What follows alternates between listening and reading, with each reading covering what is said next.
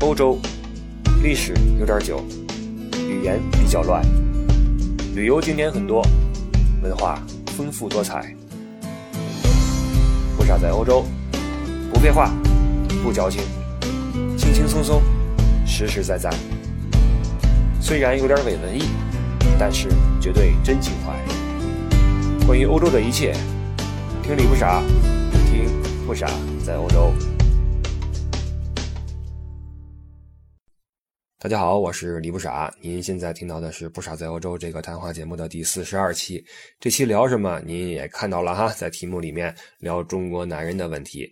那实际上聊这个话题呢，有点给自己挖坑的嫌疑啊。说不好的话，就容易被圈踢。呃，在前两期的时候聊那土豪和中欧旅游方式的时候，因为开了些玩笑，就有人受不了了啊。咱们这个节目。熟悉的朋友都知道，那充满了这种 嘲笑、讽刺、讥讽以及夸张啊。好，我们来说说中国男人这个话题，因为这个咱们在说美女导论那期的时候吧，留了一句话瓣啊，说中国男人的形象呀不行，所以这个很多朋友在提醒我，你还没说这事儿呢，你还没说这事儿呢，这是把我往坑里推啊。那好，那今天咱们就跳啊，今儿咱们就跳，说说中国男人这个形象差在什么地方，因为这个。中国男性的形象差，不是我一个人说啊，很多人在说，呃，其中包括一些网络上面的什么专栏写手呀，嗯，包括有草根一族呀，包括你们身边人肯定也有人说，咱们自己去观察一下，也会发现哈，好像中国这男性，尤其是中年男性哈，四十岁往上的，这形象确实是堪忧。那这个到底差在什么地方？咱们来看看啊。首先，我们有一个共识，就是当我们说中国男人形象不好的时候，指的不是生理形象啊。你总不能说人欧洲人金发碧眼好看，你这个黑头发就不好看，这是物种差异。咱们都不是种族主义者，所以咱们咱们说中国男人形象不好，指的更多的是气质这一块。那气质这个东西实际上比较复杂，来自于你的家庭环境啊，你的教育背景呀，你看过多少本书。你听过多少场音乐剧？你去过多少个博物馆等等？尤其是教育背景啊，这个特别重要。我指的不是说学历高低，因为高学历的傻子满街跑啊，低学历的天才也很多。我们总说欧洲人这个气质好，是因为他们教育的环境好，从小鼓励你有自己的想法，然后不论你想法有多么奇怪啊，只要你把它付诸实现了，那你就是个成功的人。不论你这个人有多么奇怪，你都可以按照自己的方式过你自己的日子。但在我们中国这一块啊，现在我不知道，当年是不行的。呃，当年我所经历的就是一种集体主义式的教育，你和别人不一样的唯一可能性啊。就是你的学习比别人好，否则的话你就等着修理吧。你和别人不一样，意味着你找事儿，你不懂事儿，你以后要进公安局，你知道吗？而且我们的教育吧，在我个人看来啊，有一个缺点是什么？我们在培养学生的奴性。我们经常听老师说一句话，说你要揣测出题者的意图，太逗了。我干嘛要揣测你的意图呢？你有什么事想问我，你就直接问，你干嘛要让我猜呢？累不累呢？然后猜的好的人就上去了，猜的不好的人就下来了。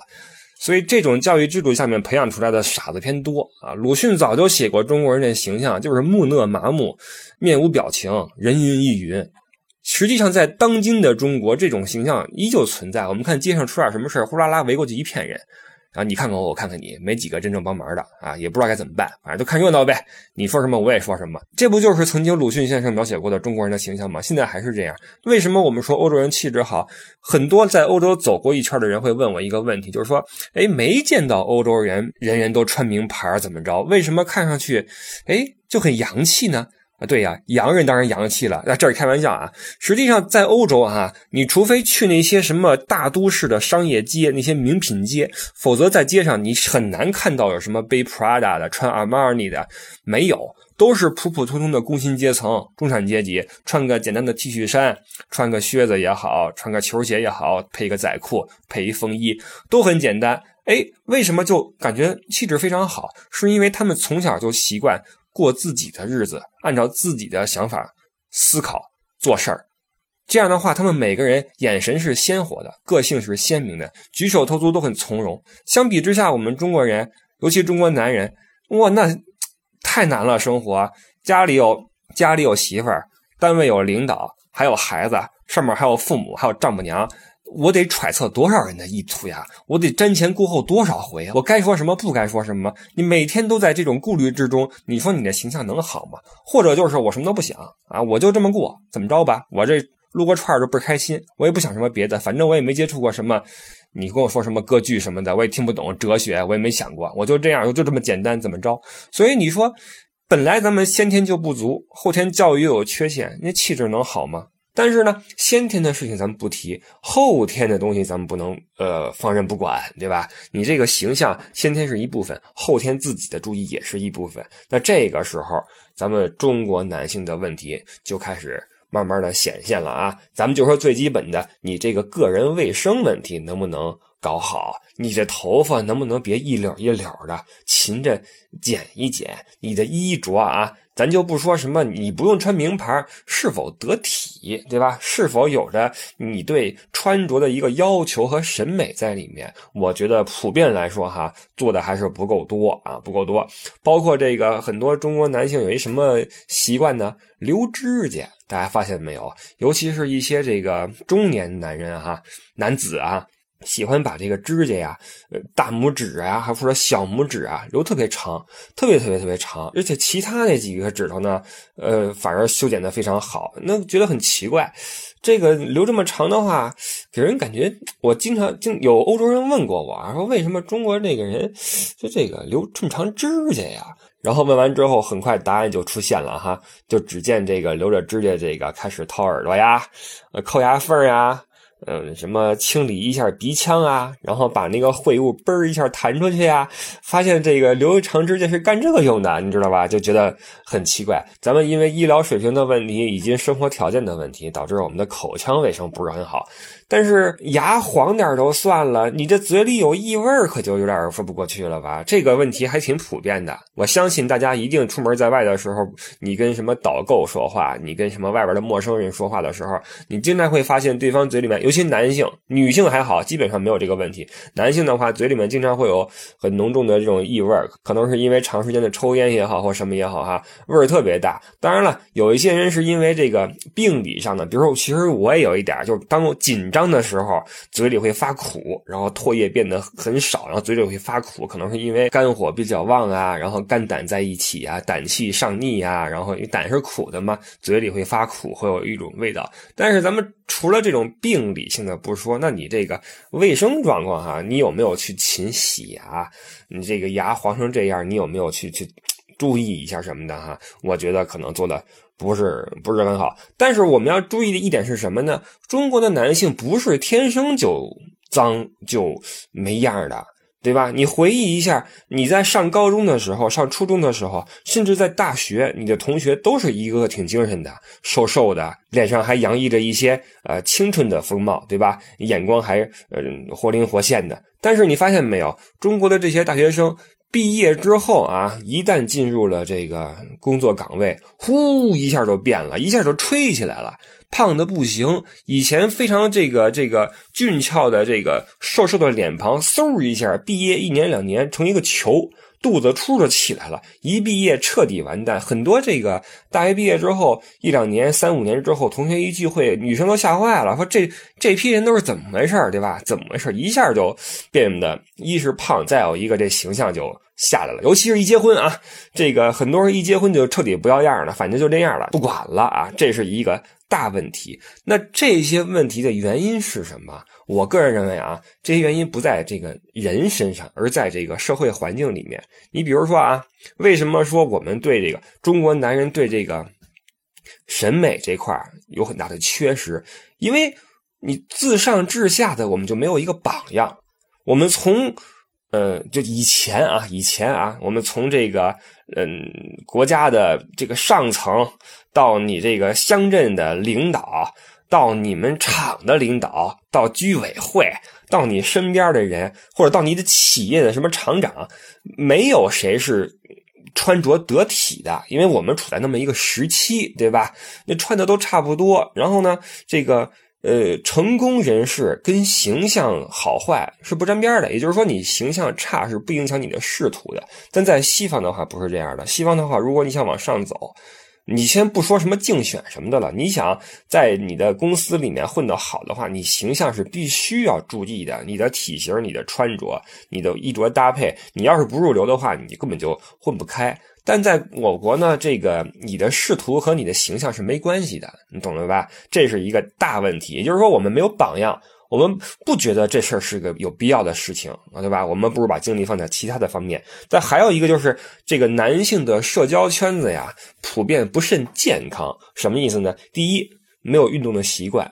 当然了，现在这些三十岁以下的这些年轻人们好多了哈，包括一些跟我年龄相仿的，也开始没事什么夜个跑啊，开始这个计个步呀，开始算什么卡路里呀，等等等等。中年男人普遍不运动啊，运动的都是那些小孩还有一个就是，如果你想吃得开的话，如果你想跟人去交际的话，你要去的不是什么高尔夫球场，不是什么马场，不是什么卡丁车场，你要去的是会所。各种会所进去之后，你就是所谓的顶多你洗个澡出点汗，剩下的你按摩、吃自助餐、喝酒、抽烟、打牌、聊天然后还有点什么别的啊，就是这些东西。而且男人在参加一些应酬的时候，无非就是抽烟、喝酒。吃，天天吃，天天喝，天天累积那些多余的废料、热量在身体里面。那你说能不胖吗？你哪有功夫去跑步去？而且在中国，你想在社交圈里边混得开的话，你就要去来那些俗的。你不可能跟人家说，当然了，那是少数啊，少数聊聊高尔夫什么的。你想在那种大众的社交圈里面混得开的话，你就要来俗的，嗯，喝吃。说点的什么三俗的啊，你别跟人谈什么什么健身什么的，没人理你这个，所以你就会知道这个社会就对男人没有什么要求，而且这个男人呢也得不到什么启示。啊，你觉得这个形象不形象的没什么关系，我活得舒服就行了。我不如去挣点钱，有这功夫。嗯，除了外形之外，我个人认为啊，这个中国的男性呢，最可怕的是心里边的这么一种内心世界的一种，你说丑陋吧，还是什么，都都有点啊。比如说对女性的这种不够尊重，我觉得一个男性如果足够尊重女性的话，他不可能，呃，长得再丑，他也不会让人觉得这个人污秽不堪，你知道吗？只有一个对。女性毫无尊重的人，他穿的再漂亮，他在别人的眼里面也是一个丑陋的男性啊。那么中国男人吧，在我看来啊，有一个有几个心理问题。第一，最重的一个是什么呢？就是这个男权主义思想呀，还是略重了一些。对这个女性呢，起码这个呃口头上哈，略微有点轻视。你比如说，我们的传统文化就是这样的。我们比如说啊，这个呃。关于大丈夫的话，哈，有东汉太史慈说过：“大丈夫当提三尺剑，立不世之功。”这句话说的多好听。但同样是东汉末年的人物，咱们的皇叔啊，兄弟是手足，妻子是衣服，衣服没了可以换，手足没了能续吗？你看这句话，千百年来成为很多男人的一个信条，就是哥们儿是第一位的，媳妇儿不媳妇儿的话可以换。我觉得你这么说的话。就对女人不太好吧？实际上，在我看来，越成功的男人身后的女人越重要，因为他所承担的东西，他所面对的格局就要越高。你越成功，说明你的妻子。越成功，一个格调很低的女人不可能培养起、托起一个很成功的男人。所以说，如果你秉着这句话啊，兄弟是手足，妻子是衣服，那我觉得这个人的格局高不了。包括有一些我们平时开的玩笑什么的哈，说老爷们儿就是站着撒尿的。我觉得这句话实际上对女性也有点儿听起来不是很舒服。你拿这个生理差距上来来划分这个强势和弱势，因为这句话的背后的意义就是我们是优势的一群，我们站着撒尿我们光荣，对吧？只有女性才怎么怎么着。但是实际上，我我说个现实的例子啊，在欧洲这么多年，别的我可能没学会，我学会了蹲着去撒尿，因为什么呢？比如说当年在住学生宿舍的时候，这个。嗯，卫生间是男女共用的，它不是说这边是男洗手间，那边是女洗手间，不是，是共用的。男女学生用一个，一个楼可能是八九个人、十个人用那么两个，想进哪个进哪个。那这样的话呢，你如果你作为一个男士，你站着撒尿，你哔哩吧啦溅哪都是，那女生们肯定不高兴，于是就自觉的哈，可能那个洗手间里面会贴一个卡通图片。提示你要坐下来小便，那么男士们都会主动的就去配合。所以这么多年下来之后，不论是在学生宿舍也好，还是出门去别人家里串门也好，你坐下来去小便是一个基本的礼貌。你何必要给人家女主人去添这个麻烦呢？人家这个垫圈，你何必给人抬起来之后不一你对吧？上完之后你走了，人家好还得擦擦好之后再放下来，我觉得这个对人家不是很好。所以男女平等是体现在很多小细节上面的。我们如果我们说我们老爷们站着撒尿，我觉得这句话其实嗯对女性并不是很好啊。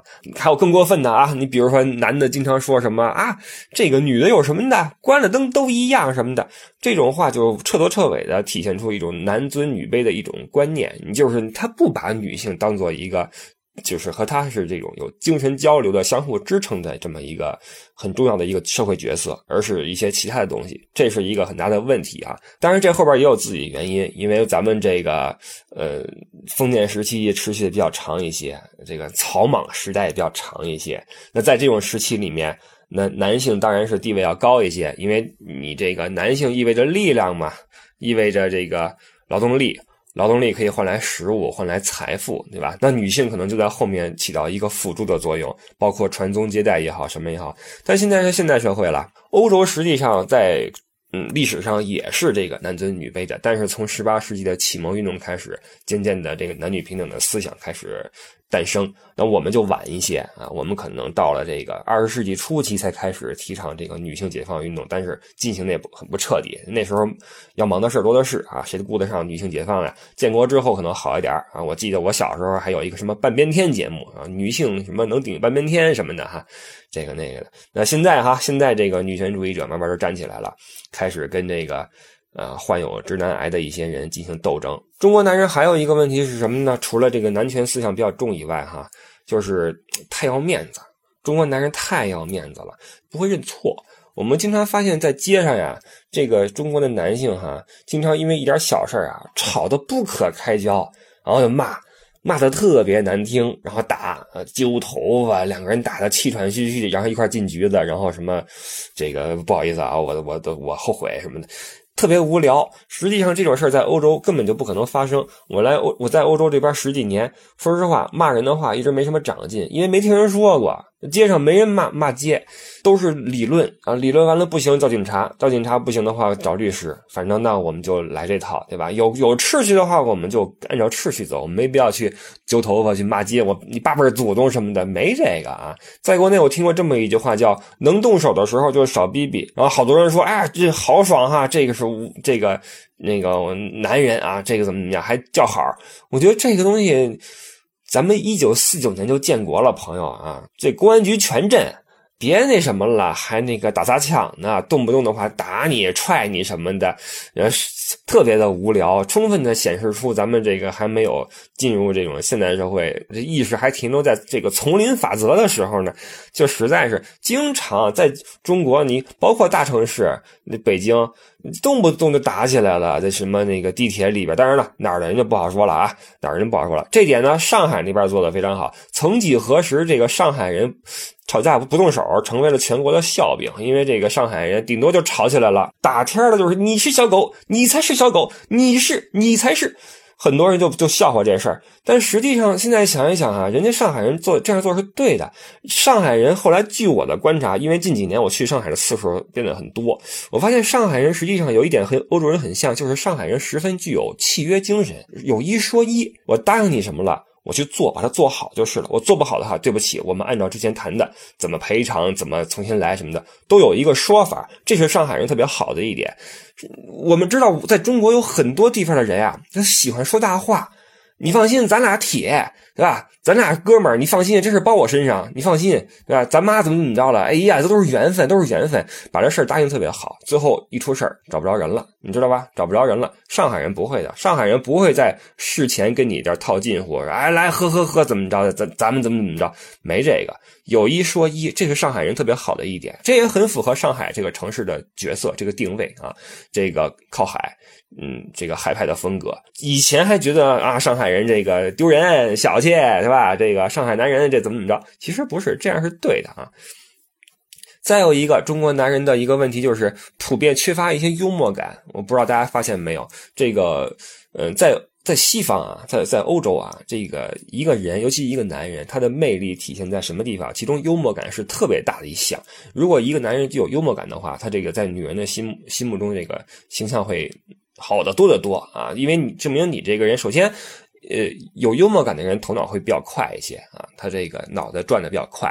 再有一个就是他开得起玩笑的话，说明这个人敢于自嘲的人，实际上是最自信的人。大家可以去去观察一下，你身边的人如果有哪个人从来开不起玩笑啊，从来不拿不敢拿自己开玩笑的话，我觉得这就说明你这个内心不是很豁达啊。在中国有那么几个城市的人非常敢于拿自己开玩笑，首先一个是北京，再有一个是南京，这两个地方的人特别善于自嘲，包括天津啊，因为。你永远只拿别人开玩笑，那谁都会。但你能把这个屎盆子往自己头上扣的话，那就不一般。当然也不是屎盆子哈，就是说着说着给自己来一下啊，幽默一下，然后博人一笑。我觉得这是一个很豁达的体现。所以，这个一个男人有幽默感非常的重要。那如果你这个人又男权主义啊，觉得这个我们大老爷们站着撒尿，然后又死要面子，然后你做错了事从来不承认啊，动不动就跟人急急着白脸，稍微给你指出一点错误的话，你就不承认了啊，急了。中国经经常发现这种情况，就你你我出门之后，每次回国出门都会发现这个这个人啊不善于认错啊，你你稍微说他哪做错了吧，他就很变得很激动。他觉得你在攻击他，那实际上万事都有一个道理。他做错的话，为什么不能承认呢？对吧？中国男人普遍不能承认错误。再有一个就是没有什么幽默感啊。说了这么多，中国男人的如此这个不好那个不好，还是要说回来，就像在形象上一样，中国男人的心理问题也是一个这个社会问题。咱们问问咱们女同胞，你们需要男人？特别帅吗？当然了，听这个节目的肯定说是啊，是啊，我们需要。当然了，那是现在啊。但是再问你一个问题：男人长得帅和男人这个挣得多、家里有钱，你要哪个？很多人就会犯嘀咕。我倒不是说女人太物质啊，咱们这个社会，它现在还没有到一个非常健全的状态。我们每个人都要为自己的稳定的生活去奋斗，物质可以换来我们稳定的生活。那作为一个社会上面的，在这个收入上、工作上，目前还尚处于弱势地位的女人来说，她们对男性的需求就是包括很多层面。第一，你要端庄，你性格要成熟，当然更重要的就是你的收入要能够给我一个稳定的生活。几项放在这儿，你一权衡的话。这个你会发现，物质条件还是很重要的，因为这个社会还比较动荡。所以说，女人们在择偶的时候，首先就会注重男性的这个工作问题，他的社会背景问题。这样的话，男性就会得到一个信息，就是我帅不帅没关系，我先有钱再说吧，对吧？我光帅的话不能当饭吃啊，但我长得丑，我有钱的话，我照样可以娶漂亮的媳妇儿。这是一个事实，对吧？所以所有的人顾不上我们的形象问题，顾不上什么嘴里有味儿什么的。我先挣钱，我先去社交，我先去跟人吃喝，去按摩，去什么保健。我先把这个钱挣到手了再说。钱挣到手一看，哎，美女全来了，那我还要什么外貌，对吧？我有钱就够了。你会发现，男人不需要什么外貌。曾经我问过一个我团里的一个老师，当时是带一个学生夏令营，特别逗哈。我其实是在逗那个老师，那是一个女老师，比我小一些。我说，哎，我说，我说老师，我说老师，这个你做个选择啊，这个高穷帅。和矮富矬，你选一个做老公。实际上这个是个伪命题，他为什么一定要二选一呢？对吧？他完全可以找高富帅嘛。但是老师中套了哈，老师想了半天啊，想半天说，嗯嗯，我还是要高穷帅吧。这比较单纯啊，这老师，这无所谓哈，我就跟他逗着玩结果这话被老校长听见了。老校长是一个五六十岁一个呃前辈了啊，一听就是他倒不是不高兴，他为这老师捏了把汗。哎呦，就开始语重心长的跟这个老师开始说呀，说了一下午，说你不能这么想啊，我们这个你找这个对象呀，不能光帅，怎么怎么着怎么着，说了一下午，那老师也女老师也不敢反驳，在那听着。我觉得我就完全是逗乐的一个问题啊，结果被我给害了。你就知道这个社会里面。大家对这个物质条件的这个注重有多么的看重啊？因为没办法，我们的社会就是这样子，它不是一个有着良好的医保、有着免费的教育体系的这么一个社会。如果有的话，我没找帅哥去了，对吧？你挣多少钱无所谓，你够吃就行了。我们找帅哥，这个时候男性就会得到一个另外的信息，就是女人在其他方面对我们有有要求，我们在外貌上面的这种呃得体的举止以及这种良好的个人卫生，呃，是我们择偶时候的一个。评分标准，那我就会开始去注意，对吧？那现在不需要，不需要。所以男人为什么要在这上面花时间呢？当年啊，八几年的时候，九几年的时候，中国最注意形象的一个明星是谁啊？现在的年轻人可能不认识了啊。蔡国庆，蔡老师，我蔡老师那时候喷香水然后小头发吹的什么似的哈，成天穿一军装，嚯，一唱歌什么北京的桥什么的，一唱啊不得了。那多体面，结果被人家给奚落的不行。我完大老爷们用香水儿，什么什么的，说二椅子、娘炮什么的，就开始是这种文化，你知道吧？包括现在你看什么吴亦凡、鹿晗什么的，多好看，多帅，是吧？出来之后照样有人说，哇，这娘炮什么的，是男的吗？什么就照样这么说。这种文化根深蒂固，还需要一段时间去去去更改。所以说，这个男人缺少动力是一个原因。当然了，说了半天中国男人不好不好什么的，咱们这个。呃，只是自己跟自己关上门来说啊，并不是说欧洲男人就哪都好，中国男人有中国男人自己优点呀。中国男人比较平和，首先对吧？他不惹事儿。再一个，中国男人实际上还有一句话哈。虽然经常在说什么大丈夫理论什么的，但是还有一句话：大丈夫能屈能伸呀，朋友们。中国男人绝对知道什么时候该怂。媳妇儿一厉害，大部分还都是怕老婆的吧？一个个的该怂就怂，挣点钱也不容易。而且这个在这个社会里面，你说工作又这么忙，晚上还得社交，谁还有功夫去什么买什么名牌？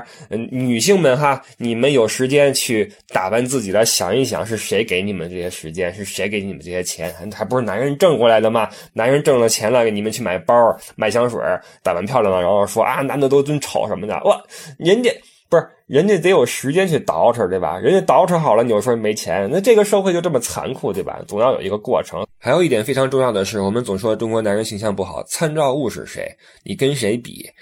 你老跟这个欧美的去比，公平吗？物种差异就存在。